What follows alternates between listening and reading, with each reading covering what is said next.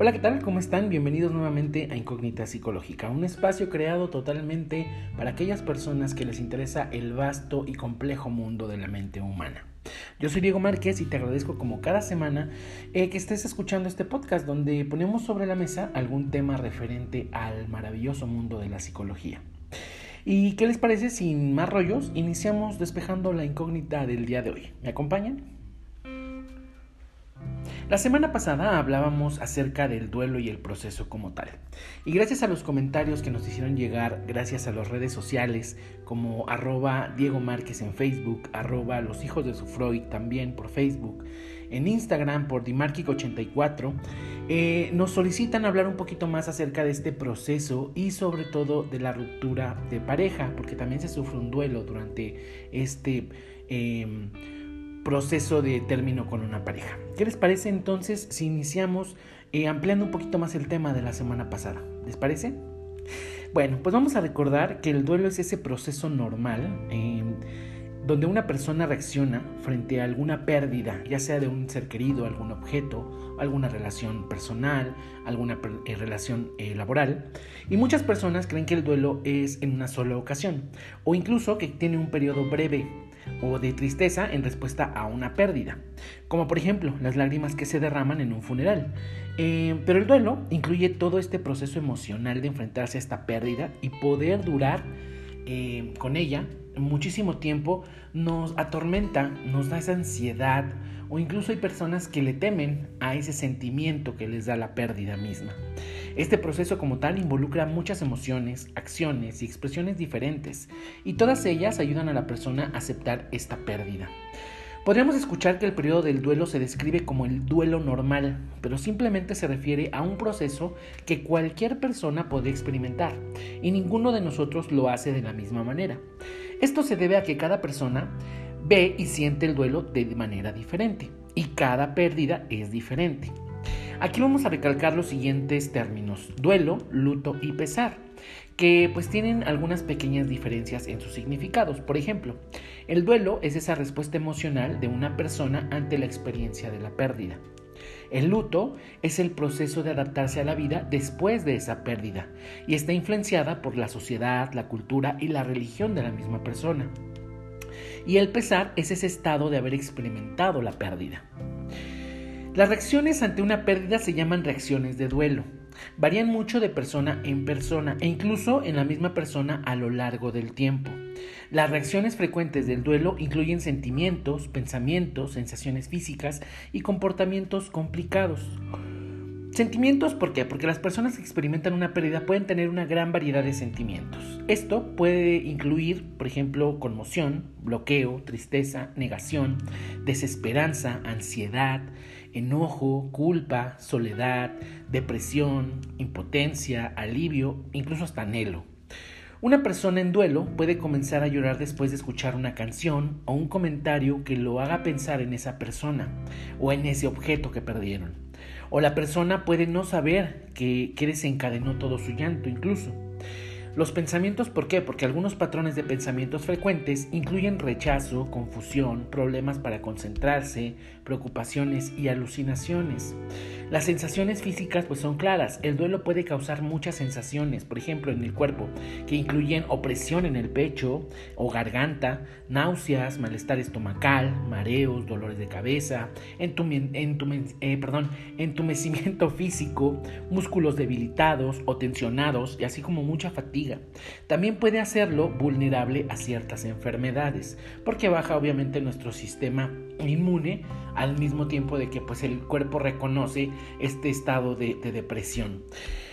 Y obviamente también influyen los comportamientos porque una persona en duelo puede tener problemas para, para, dormir o permanecer dormido. También puede perder la energía para realizar actividades agradables. La persona puede tener o perder interés en la comida o en socializar. Una persona en duelo puede volverse más irritable o agresiva. Otros comportamientos frecuentes incluyen inquietud y actividad excesiva. El ser humano necesita de estos vínculos para crecer y desarrollarse. Cuando algunos de esos vínculos se rompen, surge un periodo de gran intensidad emocional, a lo que, a lo que conocemos como el duelo. Si la pérdida es radical y definitiva, como en el caso de la muerte, todas las dimensiones de la persona se ven afectadas. Dimensión física, emocional, cognitiva, conductual, social y espiritual. De tal manera que la persona se puede llegar a sentir incapaz de superarlo y o desarrollar un duelo patológico que requeriría la intervención profesional para esta pronta recuperación. Son muchos los factores que intervienen en el tipo de duelo, como circunstancias de la muerte, relación con el fallecido o con la persona que se ha perdido, en el caso de las relaciones de pareja, la persona que estaba a nuestro lado, algún objeto material, eh, la personalidad de uno mismo, antecedentes del duelo y el contexto sociofamiliar.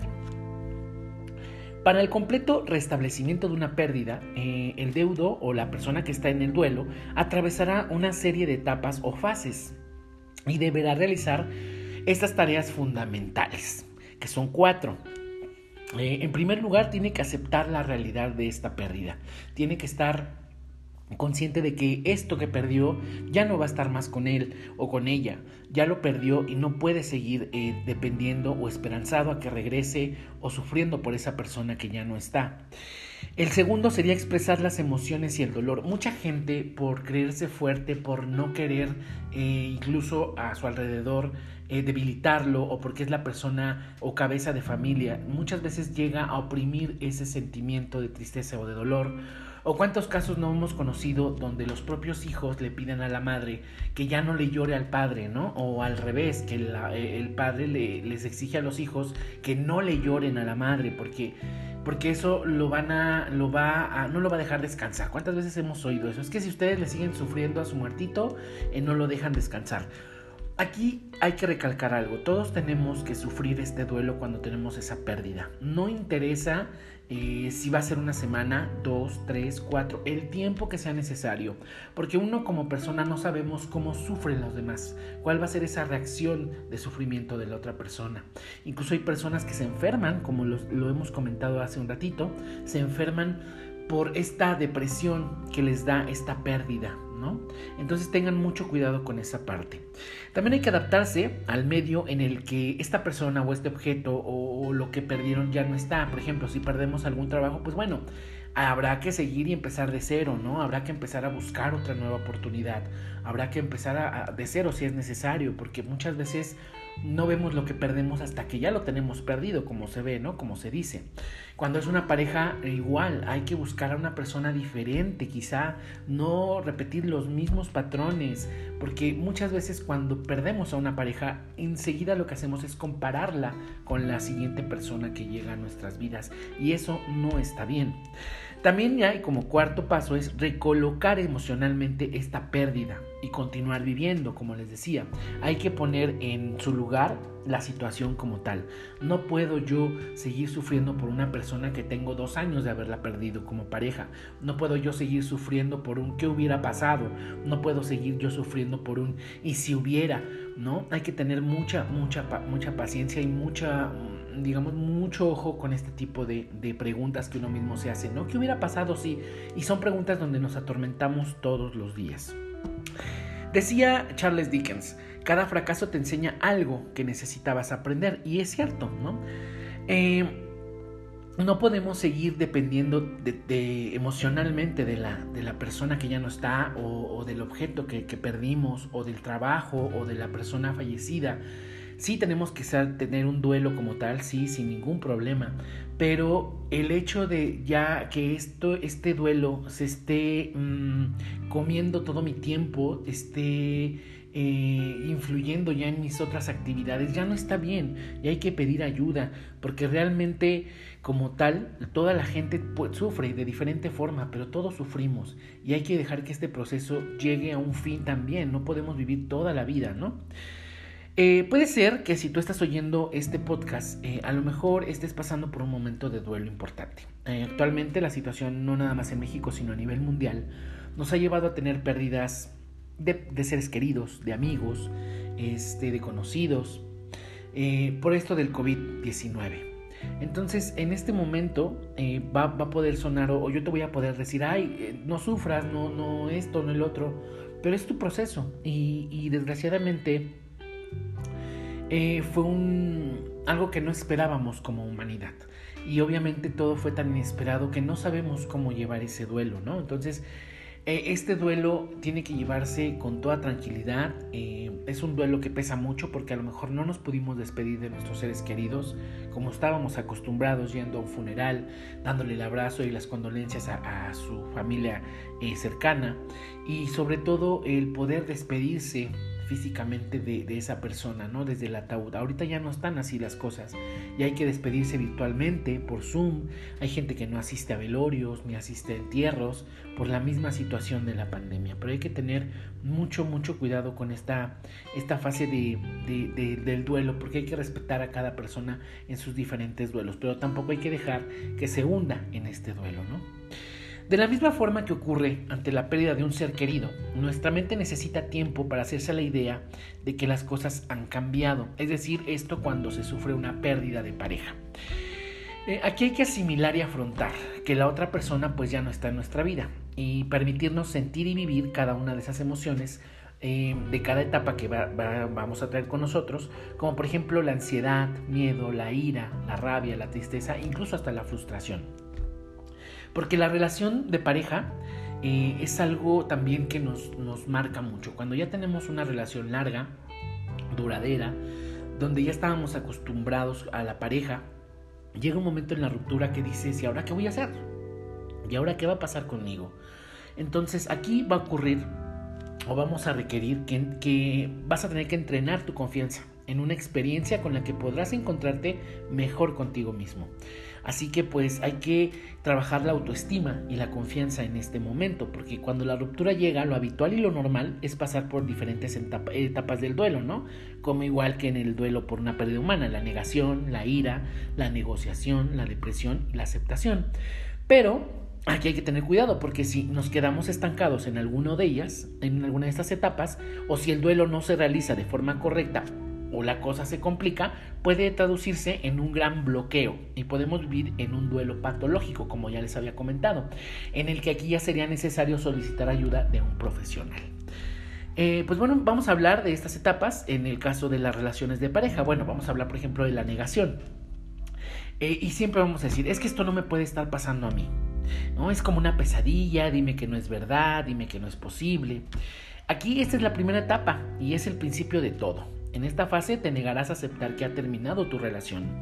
Te costará creer que se ha producido, ha producido perdón, esta ruptura y sentirás tristeza y probablemente vas a llorar mucho. Yo creo que todos hemos pasado por esta, esta digamos, esta etapa, ¿no? El negar que no puede ser, si yo le di todo, yo, yo le di mi corazón, le abrí las puertas de mi casa y de repente ¡pum!, cambian las cosas. Eso es la negación. Al igual que en, la muerte, en el duelo por muerte, pues también hay una negación de que pasen las cosas. No puede ser si yo ayer conviví con él, yo ayer hablé por teléfono, apenas nos vimos.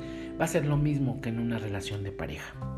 También va a haber una segunda etapa, que es la ira, ¿no? Y aquí es donde surgen preguntas como, ¿cómo ha podido hacerme esto a mí? ¿No? Es lo que les decía ahorita, ¿cómo? Si yo lo amaba tanto, o la amaba tanto, o yo lo tenía o la tenía en un pedestal, ¿no? Eh, y también vas a decir, es que lo odio o la odio también, vas a, eh, ese de, odio de quisiera tenerlo aquí o quisiera tenerla aquí enfrente para poder decirle sus cosas o lo que no le pude decir en vivo, ¿no? Una vez asimilada esta situación, el dolor eh, va a pasar, de dolor, mejor dicho, vamos a pasar al odio. Esa ira que nace por pensar que te ha tratado de forma injusta y o que te han traicionado. En esta fase suele haber una tristeza profunda y puede haber agresividad y ansiedad, al igual que en, la muerte, en la pérdida por, por, muerte, también está esa ira de por qué si yo no me, por qué me alejé o por qué no pude estar ahí. Todos pasamos también por la ira, ¿no? ¿Por qué no se cuidó? ¿Por qué esto? ¿Por qué el otro? Ese momento de ira también es un proceso dentro del dolor por pérdida en la pareja. Hablemos de la negociación que es otra etapa en la que intentamos buscar estas soluciones y forzamos acuerdos para que la situación cambie.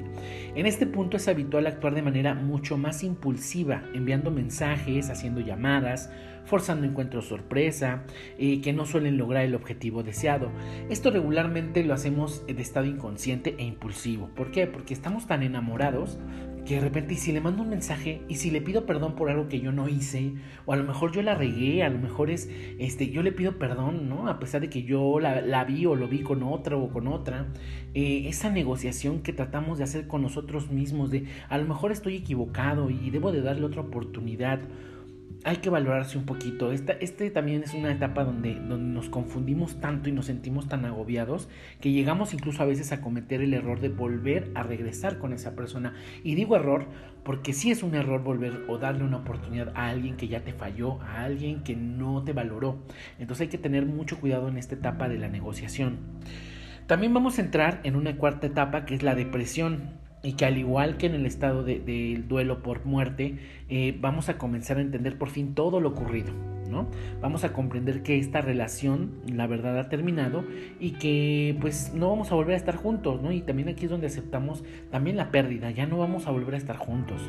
En este punto podemos sentir tristeza, pues nos podemos sentir a lo mejor desganados, eh, eh, desesperanzados. Aquí es totalmente normal dejar de comer, dormir mal y no, te, y no tener ganas de, de salir. Así que son momentos de, de depresión que lo lógico o lo habitual es que no duren mucho tiempo, porque estos son los que más nos dañan, el dejarnos caer por esta situación o por esta persona. Sí hay que pasar este proceso como tal, pero no hay que enfocarnos mucho tiempo en el mismo proceso, o sea, es decir, en la misma etapa. ¿Por qué? Porque nos carcome, nos, nos van comiendo el alma y nos va comiendo de tal modo que hay veces que ya estamos o vivimos fuera de este planeta, ya no sabemos ni quiénes somos, ¿no? Incluso también en las relaciones. Estamos tan deprimidos que ya no queremos conocer a nadie, ya creemos que el amor ya no existe, que todas las mujeres o todos los hombres son iguales. Y no, aquí hay que darnos esa oportunidad, pero hay que pasar este proceso. No es luego luego, ¿eh? Un clavo no saca otro clavo, está más que he comprobado. Un clavo mete más ese clavo. Entonces, esta depresión es muy válida, pero hay que eh, tener ojo con este espacio también porque tiene que ser obviamente en su justo momento y en su justo proceso y en su justo tiempo, ¿ok? Y por último, la aceptación. Esta fase es una con la que ya vamos a terminar el, el, proceso como tal, ¿no? Porque vamos recuperando esas fuerzas y ya no tenemos tantos pensamientos negativos, que es lo que regularmente pasa eh, ya los recuerdos de la pareja o de esa persona que hemos eh, eh, perdido, como fotografías, regalos, este, prendas, a lo mejor detalles, ya no causan tanto sufrimiento como lo hacen antes, ¿no? Y empiezas a volver a hablar con normalidad de esa persona y de tu relación pasada e incluso de, tu estado de ánimo, porque hay mucha gente que le preguntan, ¿cómo te sientes? Pues, ¿cómo no, ¿qué no me ves? O sea, esos, esos son los momentos dentro de este proceso, la aceptación como tal, ¿no? Eh, si no posees una buena, una buena autoestima de base, podemos caer en conductas autodestructivas o en relaciones tóxicas, ¿no? Implicándonos demasiado con otra persona cuando quizá no sea lo más adecuado en ese momento. Eh, también hay que tener mucho cuidado, ¿no? Porque aquí vamos a, manejar esta fase, esta fase, perdón, en las pérdidas de pareja porque somos muy tirados a la, a la a, ser víctimas, ¿no? De es que yo, es que, es que siempre fui yo, o, cosas de ese estilo. Así que aquí les voy a dar estos nueve tips, eh, algunos tips, mejor dicho, para superar este tipo de rupturas o de pérdidas eh, sobre todo hablando de pareja, ¿no? Vamos a ver si se pueden manejar tanto en pérdidas de muerte como en pérdidas por, por, pareja. Pero bueno, vamos primero que nada a trabajar nuestra autoestima, ¿no? Porque una vez más la autoestima florece y es fundamental trabajarla para sentirnos queridos, valiosos y valorarnos como debemos, ¿no? Eh, aquí es donde debemos de descubrir ese potencial de nuestra autoestima, de ok, ya pasó esa persona, no me valoró o, o, sí me valoró, pero no como debía de haber sido, o a lo mejor yo no la valoré o no lo valoré. Hay que tener o checar ese potencial dentro de su autoestima y dentro de mi autoestima también, ¿vale? Hay que aprender a disfrutar de nuestra propia compañía y estar bien con nosotros mismos y a querernos, porque si no nos gustamos, ¿no? ¿Quién te va, ¿A quién le vas a gustar? Si tú no te gustas físicamente, obviamente vas a tener esa pérdida de, interés de arreglarte, de interés de, eh, de, peinarte, de echarte perfumito, de, de, salir a la calle como anteriormente lo hacías en la relación. Ahora pues también tienes que tener el porque obviamente aquí hay que tener algo, ¿eh? si yo me gusto también le voy a gustar a los demás, así que aguas, ¿no? Aquí hay que aceptarnos tal y como somos, con lo bueno y lo malo también, ¿no? Porque pues somos, ¿no? Es nuestra verdadera identidad y lo que nos hace únicos. Aquí hay otra etapa o, otro consejo, mejor dicho, ¿no? Hay que aceptar la situación y hay que darle esa bienvenida a ese cambio, a, esa, a ese nuevo momento en nuestras vidas. Eh, hay, que, eh, no hay que negarnos a crecer, ¿no? Y hay que aceptar lo que, lo que nos está pasando. Eh, sé que es difícil, ¿no? Cualquier pérdida es difícil, pero será aún más complicado si tenemos una dependencia emocional muy fuerte hablando de pareja con esa persona. Entonces aquí hay que aceptar la situación como tal, de entender que ya no es recomendable estar con esa persona que a lo mejor ni te quería, que a lo mejor ni te valora, te valoraba, perdón. Entonces aguas también aquí con esta parte porque hay que aceptarlo tal y como es. O sea, si ya no está con nosotros, ni modo, ya no va a estar. En el caso de la muerte, pues hay que aceptar la realidad. Es un, la muerte es un proceso natural dentro de la vida. Siempre va a haber vida, siempre va a haber muerte. Eso es lo más seguro. Así como vivimos, también vamos a morir. Entonces hay que aceptar esa situación como, como debe de ser. Eh, aquí hay que llorar, hay que, hay que que surjan esas emociones. No es importante que si tienes ganas de llorar lo hagas que no te dé vergüenza reprimir esas emociones, nunca es bueno. Hay que dejarlas fluir. Si estás triste, debes sentirlo y desahogarte, incluso aunque estés en público. Llora y siéntete. Y siente ese, e, esas, ese, esa tristeza porque es de humanos. Es de humanos sentir tristeza, es de humanos sentir eh, alegría, es de humanos equivocarse. Entonces hay que llorar, llora todo lo que tengas que llorar, desahógate todo lo que tengas que desahogarte, porque al final de cuentas este proceso te va a ayudar a aliviar ese dolor por el que estamos pasando. Adiós al victimismo es lo que te decía, uno de los errores fundamentales y nada aconsejables que aparece cuando llega esta separación es adoptar el papel de víctima. Y aunque seguramente ya lo habrás escuchado un montón de veces, aquí te lo voy a recordar una vez más. Compadecerte de ti mismo es cavar tu propia tumba. Niégate a ser víctima ya. Intenta entender que no eres la única persona que ha vivido lo que tú estás viviendo ahora, ni tampoco eres muy diferente al resto de las personas que lo han superado, una separación de pareja y una pérdida también. Si ellos han podido, tú también. Mantén y aumenta tu círculo social y oblígate a salir. Esto es muy recomendable. Relacionarte te va a beneficiar. Y es que los amigos, los compañeros de trabajo, tu familia y todas las personas con las que te sientas bien y a gusto, incluso hasta cómodo, van a ejercer una influencia muy positiva sobre ti. Hay mucha gente que cuando tenemos esa pérdida de, pareja, sobre todo los amigos, que llegan y vamos acá a tomar y vamos acá, o sea, la misma gente que te quiere, lo hace porque te quiere, te va sacando poco a poco y te va abriendo un poco los ojos. No, ah, no hay que cambiar, hay que cambiar ese chip tú qué vas a saber, ¿no? Tú qué sabes si ni siquiera te, estás enamorado, ¿no? O tú qué vas a saber si a ti te tratan mal. Hay que aceptar esa ayuda como tal, porque es gente que nos quiere, es gente que nos está hablando con el corazón. Y si a lo mejor no te entendemos porque en este momento no tiene pareja o porque a lo mejor él es feliz pero te está dando un consejo de amigo, te está dando un consejo de corazón, ¿no? Es cierto que al inicio del duelo siempre vamos a preferir pasar más tiempo solos para favorecer el desahogo emocional, pero es muy importante que estos momentos de soledad no te aíslen de los demás. Lo peor que podemos hacer después de una ruptura es no hacer nada, encerrarnos y aislarnos. Aquí hay que salir al mundo, hay que abrirnos esa ventana y decir, ok, ya pasó. No voy a llorarle uno, dos, tres, cuatro, cuatro días, cinco días, lo que yo le vaya a llorar. Pero después abro mi ventana, cambio las cosas de, lugar, escucho esas canciones que anteriormente ya no escuchaba o hace mucho tiempo no escuchaba, me cambio incluso la ropa que, que o visto diferente, o me hago un tatuaje, o, o me pinto el pelo, lo que tú quieras, pero sal. Cambia ese chip, por favor.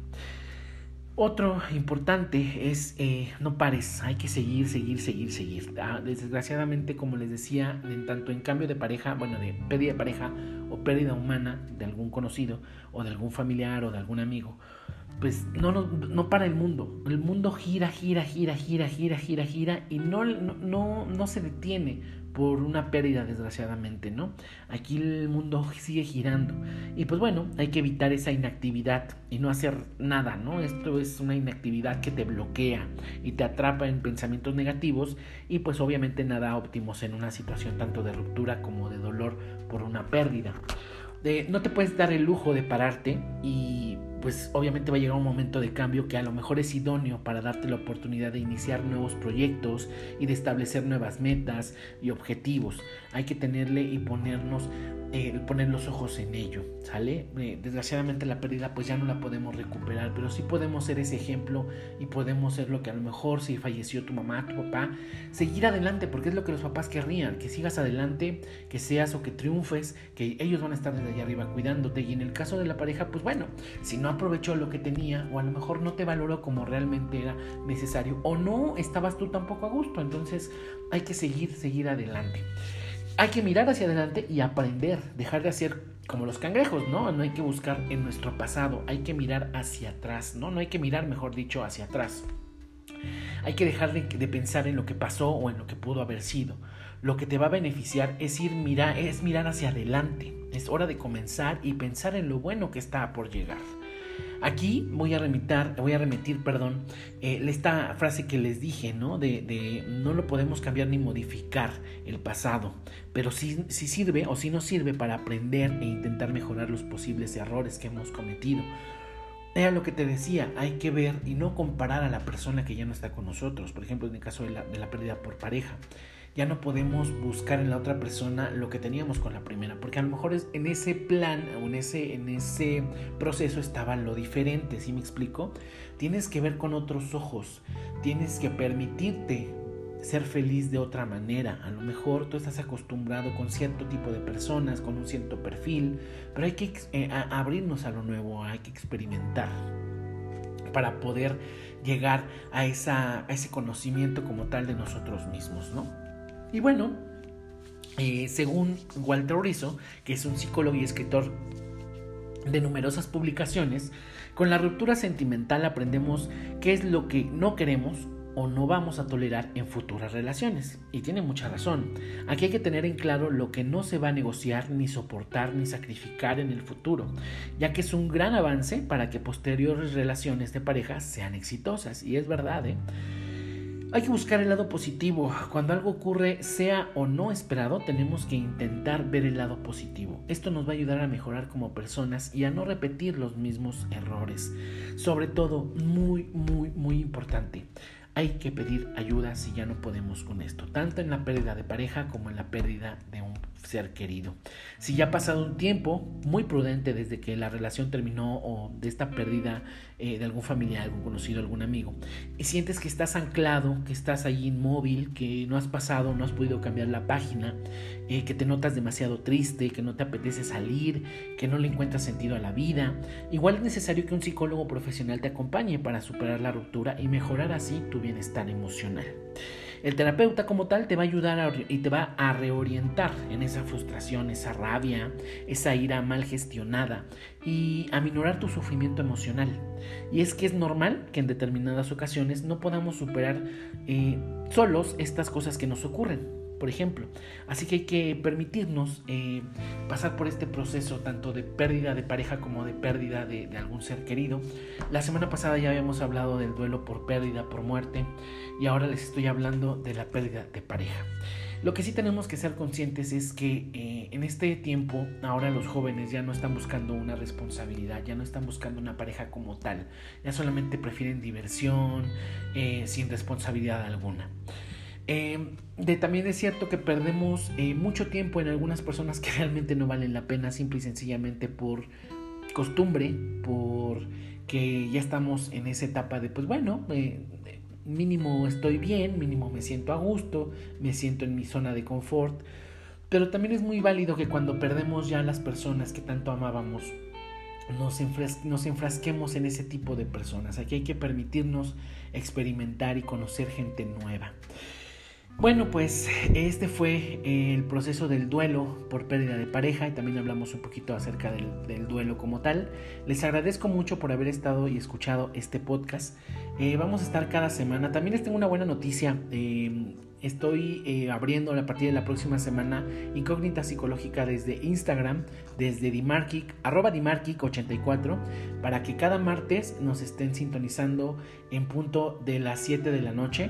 Haremos un en vivo, bueno, en este caso yo, su servidor Diego Márquez, en Instagram cada martes para que me acompañen y podamos discutir ciertos temas dentro de la psicología eh, humana. Así que pues a partir del próximo martes eh, los espero en arroba dimarquic84 por Instagram, también cada miércoles por arroba los hijos de Sufroy en Facebook y también por arroba Diego Márquez también en Facebook. Así que son bienvenidos todos sus comentarios y espero que también me puedan acompañar en Instagram. Y pues bueno, nos seguiremos eh, la próxima semana leyendo y escuchando también. Así que cuídense mucho y por favor cuiden a los que aman, no bajemos la guardia.